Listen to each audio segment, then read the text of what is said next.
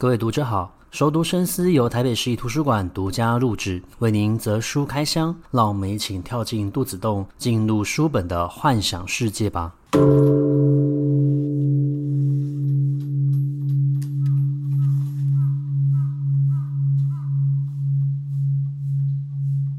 各位听众，大家好，欢迎回到熟读深思。呃，连续两周我们要介绍的都是同一本书，叫做《一个作家的料理练习曲》。那一个作家料理练习曲是由目前在台南担任私厨，同时也是甜北烘甜点烘焙师的胡里欧所推荐给我的一本图像小说。它是由贝涅比特负责文字的一个内容，那海月水母来担任他的一个绘者，主要是分享他身为一位作家，可是对。厨艺非常的有兴趣，所以除了自己去买食谱回来做研究之外，他同时也去拜访了他的偶像，去到了蛮多的米其林餐厅去享用这些美食。而你在阅读这本书的时候，其实也可以看见的是一个呃欧式料理他们的一个进化史，可能从最初烹饪它，然后到分子料理，到最后可能是进入到希望可以吃到整个食物的原型以及原味。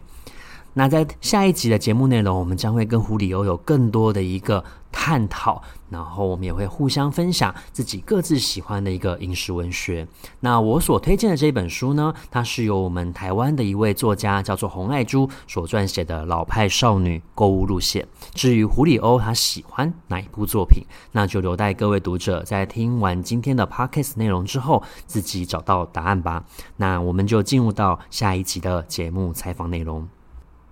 我觉得很有趣，因为我一直以为就是像这种拍戏会出现的食物，可能都是他们原本已经预设好要做什么，然后你只是把它做出来而已。但没有想到你是会实际去参与到整个嗯、呃、菜单的一个研发跟设计。我觉得你的运气算很好，就是类似像这样子的私厨经验，感觉是非常高兴跟快乐的。因为我记得在嗯、呃、作家练习曲里面。我记得他做过几次的那个私塾，然后每一次都有遇到一些奇奇怪怪的雇主，例如说可能鼓励他可以多做一点，但是又不停的暗示他说，你要加番茄酱进去里面啊，这样子有点违背他个人的一个烹饪意愿，或者是说他去到那些有钱人的家里，然后他还必须要兼当做所谓洗碗这样子的一个工作，因为他还没有拿到他的工资，所以他也没有办法拒绝雇主不合理的一个要求。那你自己在当私厨的时候，你有遇过像这样子的情况吗？有什么客人会一直想要更改你的菜单吗？我觉得这可能跟时空有关系，因为你刚刚提到的那一些桥段，我觉得。这个有点复杂，因为其实你让我想到另外一本书，嗯、就是呃五星级厨余。嗯，嗯，那她是呃她是一个华，就是台湾的女生，然后她去好莱坞发展，她做的也是食物道具。嗯哼，然后她就是有跟李安合作过，在两年前出了这个五星级厨余这一本书，她就在讲说，她里面大概在写她在美国就是没有接这个片场的工作的时候，嗯、因为她的料理能力或干嘛的。他其实就是有在这个，因为他在好莱坞工作嘛，嗯，所以他其实就不知不觉有机会去呃被辗转介绍到一些厉害的好莱坞导演家或什么的去做他们的私厨，嗯、然后就是他们可能就是真的是契约的关系，就是可能每个礼拜固定哪一天去 A 这个客户家做饭，嗯、然后 A 客户家可能就会说啊，女儿她不吃什么，然后儿子可能不吃什么，那我本人是不吃什么。他就有这些主要的规定，然后或什么的。可是我觉得，因为他们是 case by case，而且我相信他们在比佛利山庄那边工作的时候，这些人家就是一定可以支付他相当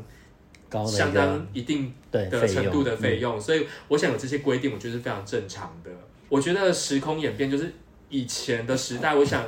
以前的人更不理解私厨为何。嗯，就是无论这个私厨是。外汇到你家的这种私厨，或者是呃，你去那个私厨家吃饭的这个场景，嗯、就是我觉得以前的人是更无法想象的，更因为毕竟现在的时空也是很多人对于私厨不太理解。那我当然也有就是去过别人别的，可能是真的比较有钱人家，就是他们家宴啊什么的，嗯、然后找一些特别的人来家里做客，就是真的是。嗯啊，宾客云集那种程度，嗯嗯，我也去做过这样的私厨啊，然后会找帮手去，会稍微有点规矩，是可能这主人会有一个出发点，会觉得我想要给人家的感觉是什么。嗯，可是他通常稍微有在爬我的文或理解我做菜的风格的、嗯、的这些客人，他其实就不会要求太多。嗯哼，他其实会给的是一个比较大的方向的东西，嗯、我就觉得那我的发挥空间还是比较大的。嗯，而且我是一个很喜欢想象可能性的人，给我。广泛一点的想象空间，我再把明确的东西提出来跟你确认，嗯、我觉得这样子是对我来讲是比较好的工作方式。嗯、因此，我自己的个人经验倒是觉得还好，没有特别没有特别觉得被控制到这样。那如果呃以你来说，你同时又具有像是厨师的身份，然后以前也做过像是编辑这样子的一个工作，嗯，你对于这一本书的阅读完之后，呃，比较深刻的一个感触是什么？嗯，其实我觉得很多的，我觉得其实我我们现在讲，我觉得书写，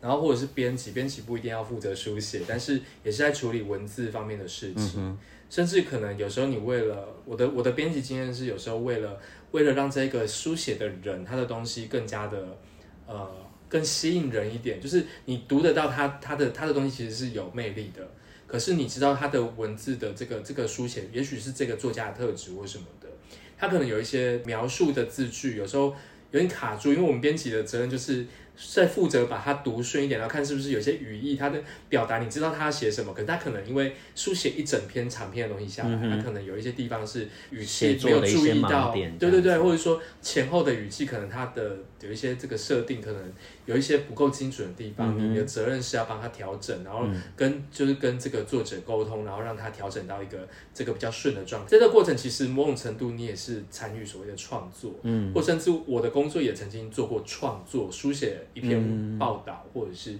作品这样子，那我觉得料理它也是创作，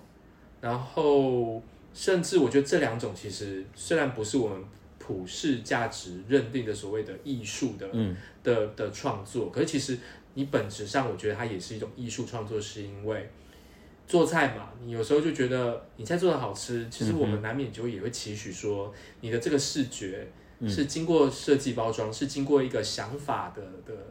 处理过后的呈现，嗯、所以会让你觉得这个这个感受是非常无感的，就是它不是只有后来味觉的感受，嗯、而是让你就是从视觉、嗅觉，嗯、然后到味觉。进进去之后，又到了这个就是身心灵整个的这个共感，然后你觉得、嗯、哦天啊，这个这个气氛真是太棒了。甚至有些餐厅可能他会配合他的风格，放了一个合适的音乐，连听觉都兼顾到了。创作也是一样啊，就是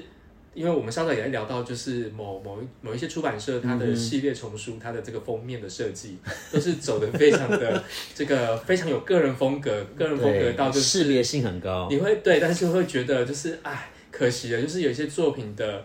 它的内容的特色没有办法在这样的封面之下被充分的展露，嗯、所以它变得就是封面比较不可口，你会变得比较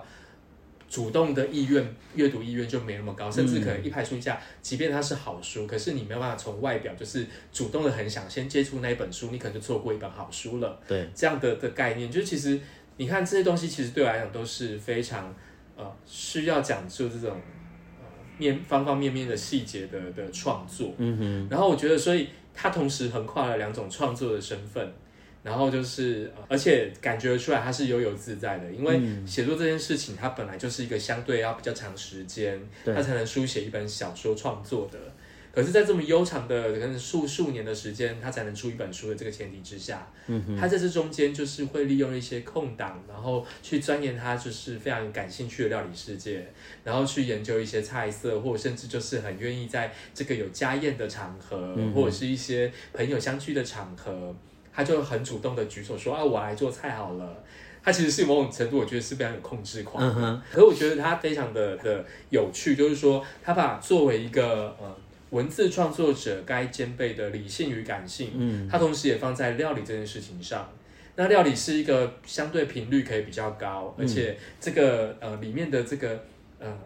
呃更动食材或口味变化的，然后这整体菜色设计的一体性，这种变化性就是可以更弹性、更丰富的这样的一个一个事情。我觉得就是它就是一种松与紧的的观念的对比。然后我觉得它就是有相辅相成的感觉。嗯、我自己在呃。就是作为我曾，就是也是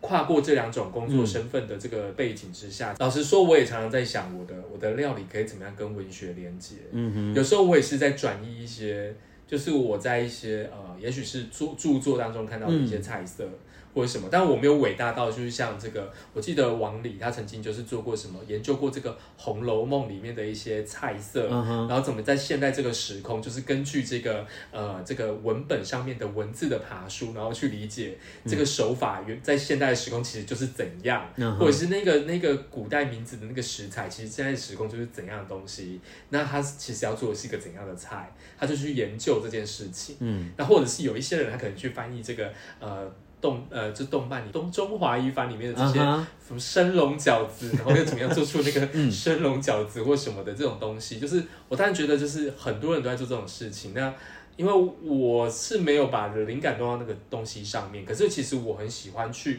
感受，我反而会比较从知觉上，比如说，假设我今天我们读了一本这个布洛克的这个侦探小说，然后我觉得，哎是，这一本推理小说，这个这一本的故事的情节。比如说一百万种死法这一本好了，嗯、那我可能看完之后，我就觉得，哎，这本我看完我的一个感受就觉得说，天哪，就是，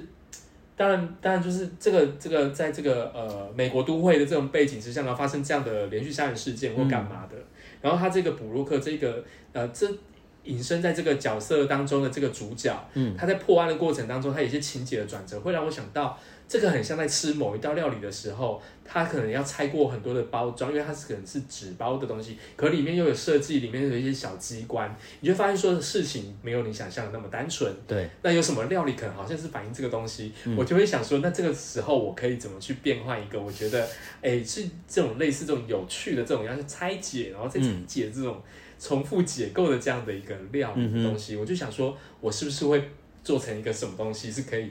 像就是我觉得这一本小说致敬这样子，嗯、然后我比较倾向这样的东西，甚至在我呃某一段时间我太忙了没时间真的实践，嗯、但是我就想说，我以前想找我各界认识的名人，嗯、比如说像创作歌手，可能像因为我认识 Hush，、嗯、所以我就想说 Hush 是一个就是很很很感性的，然后。很很有趣的，的。然后会很喜欢研究星象的，嗯、我就很想这就是先跟他聊，就是关于为什么你对星象这么着迷，嗯、对这个呃行星运转的这种概念啊，感觉就是这么的感受这么深刻，然后你会把它。就是写在你很多创作里面歌词的这个这个转译这样子，嗯，那个我理解之后，我们就想说，我是不是可能用你的一首歌名，嗯，然后来延伸发想做一道菜。最后的话就是我们互相介绍一本跟饮食有关的书，不论是饮食写作，或是你你很喜欢的一个饮食文学或是散文的作品都好。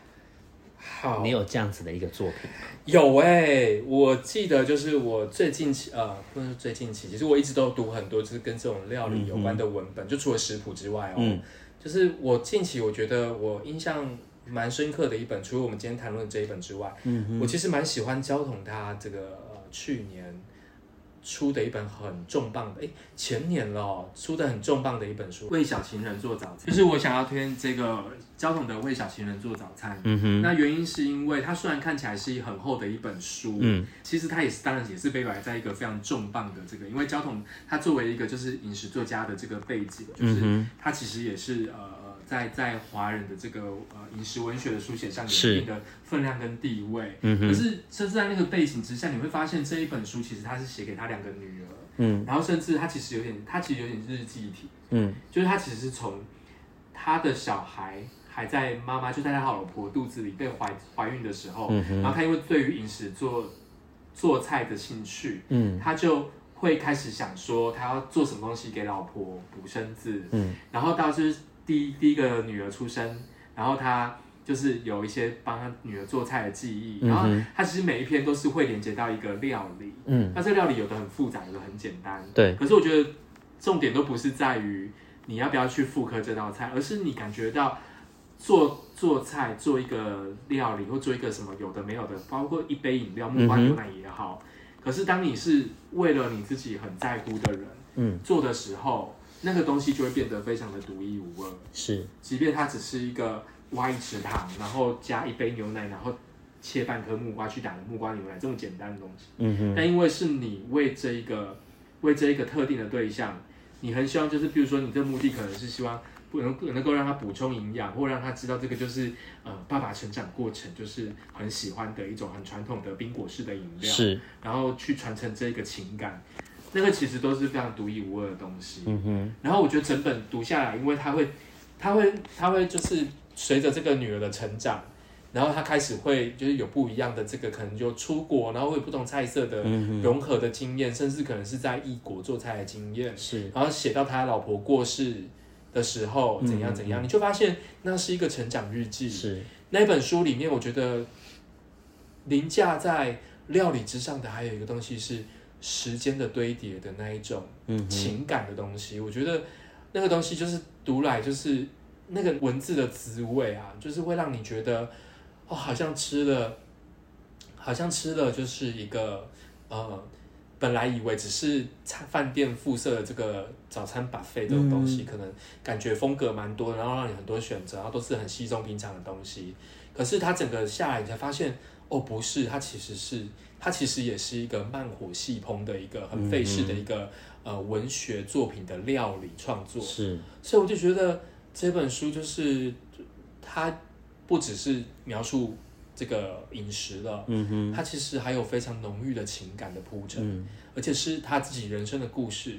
然后浓缩在这一本书里面，所以他其实非常容易读，可是他读完就是那种情感的撞击，我觉得其实非常的深刻，嗯，对。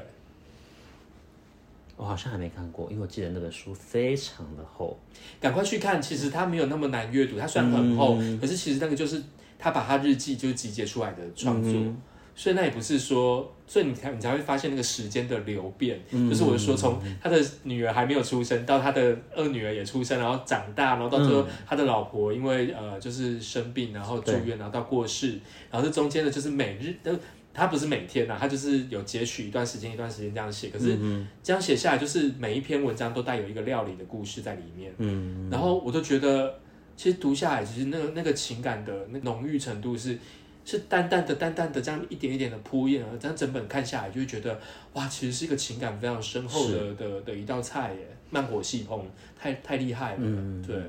我自己最近看的一部作品，洪爱珠的《老派少女购物路线》，那好好看哦。对，但这部作品我觉得就是我看的时候会有点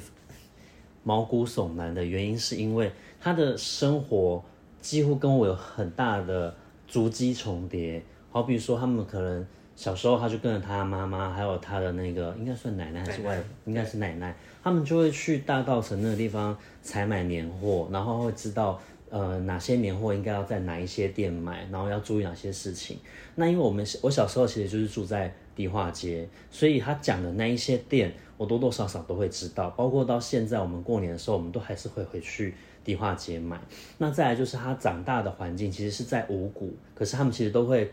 过一个桥之后到泸，州然后去逛我我们泸州的菜市场，然后吃切仔面。但很神奇的，我自己住在泸州这么久，我其实很少吃切仔面，所以我就是很难理解，就是，竟然有人这么喜欢切仔面。而且他所介绍的这些切仔面，你就会发现到他是真正懂吃的人，因为他就会去点那一些。别人不知道可以点的那些猪的内脏，还有下水，对，然后应该要怎么吃，然后应该要去哪一间店，每一间店可能都有它的特长，对的擅长，然后你去那间店就是吃这一个东西而已，然后再换另外一个点去。那我发现红爱珠他在写呃食物的时候，其实就有个有点跟交通一样，他是去连接自己。自己的成长经验，嗯、对，然后你也可以看见他所成长的那种环境。过去他们可能是生活在大家族，所有人都是在一个地方一起生活、一起工作，所以他们的呃生活就会完全跟饮食结合在一起。可能他们下午的时候就一起吃一个甜点或是点心，嗯、然后大家可能过年的时候就一起煮菜。对但是随着家里面的这些长辈慢慢去世之后，可能这个食物的。烹调方法就会被遗忘，对，所以他其实是透过他的记忆，又慢慢的去把那一些味道慢慢的找回来，然后可能也跟他的妈妈去讨教这些东西应该要怎么样煮，然后把那些味道尽量的嗯留住，因为像我们也是，我我也是会经历过一些像是亲人的一个去世或是离开，就会发现到某一些食物可能就会留不住了。好比说，因为最近，嗯，可能我的家人正在生病，那我就会发现到，就是如果我不赶快跟他学的话，我可能就会吃不到，嗯，我原来喜欢的那个食物。例如说，我们家可能会自己包粽子，然后可能会自己做像是麻油鸡，有一些比较复杂的一个料理。可是这个东西可能平常都是你只是吃而已，你不见得知道要怎么去做。所以我很佩服，就是呃，红爱柱他其实是在他的呃文字里面，他同时又透过他自己的亲身体验，然后去把这一些他过去。知道的味道重新的重现，那这个重现也许他们诶，他有小孩吗？我忘记了。没有，没有。但也许呃，他就可以把这样子的一个味道的一个回忆跟他的先生分享，然后同时对朋友，或是我们透过阅读这一本书的时候，我们就会知道他曾经经历过什么，他曾经吃过什么。那我记得他在书里面有分享了一些我们现在其实已经买不到，或是根本没有看过的一些食物了。那我觉得也是在。阅读的时候，你才会知道说某一些食物，它其实就是在那个年代下才会存在的。可是，也许我们生活环境比较富裕的时候，这些东西我们可能就会慢慢的被淘汰掉，因为你有更好的一个选择，你可能不需要再去吃这一些替代品了。那我觉得也是近期我看过比较好的一个文学、饮食文学方面的一个作品。是对，其实我觉得。呃，就是你讲的这一本书，其实我也非常的有共鸣，是因为饮食，我也是这样觉得。我觉得那个感动我的地方是在于根，嗯，就是饮食的根。我我我我觉得其实这个事情，我不知道为什么好像很少人讨论，嗯，就是说那根是跟你的家族记忆有关的，原生家庭。像是我记得我看一部电影，我很感动的也是关于根的事情，就是总铺师总铺塞，嗯，这部这部这个台台湾的电影，因为我觉得。因为我觉得它里面就是就是其实都在讲中破赛这个传承的东西，然后去找寻这个味道的根源，这个手法技艺的根源。然后，所以你就会看到里面就是有出现一个什么料理医生，嗯、然后要去校正你这个做菜。然后他不是有个桥段，就是说他去找寻了全台湾每个妈妈的这个番茄炒蛋的做法，嗯哼，然后他再来就是去找出，就发现这个其实是没有标准的，嗯哼。可是其实这个反面来说，就是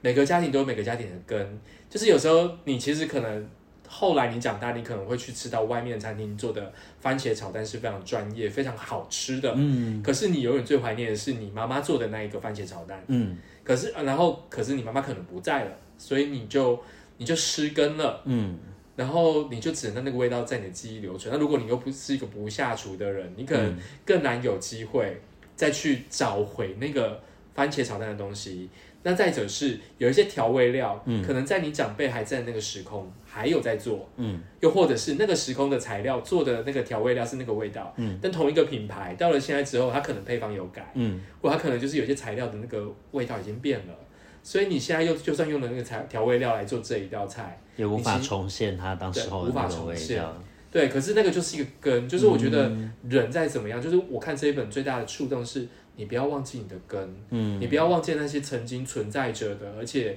滋养着你的那一些细微的事物。我们有些时候只是真的没有认真的回想，可是当你就是真正开始回想的时候，我觉得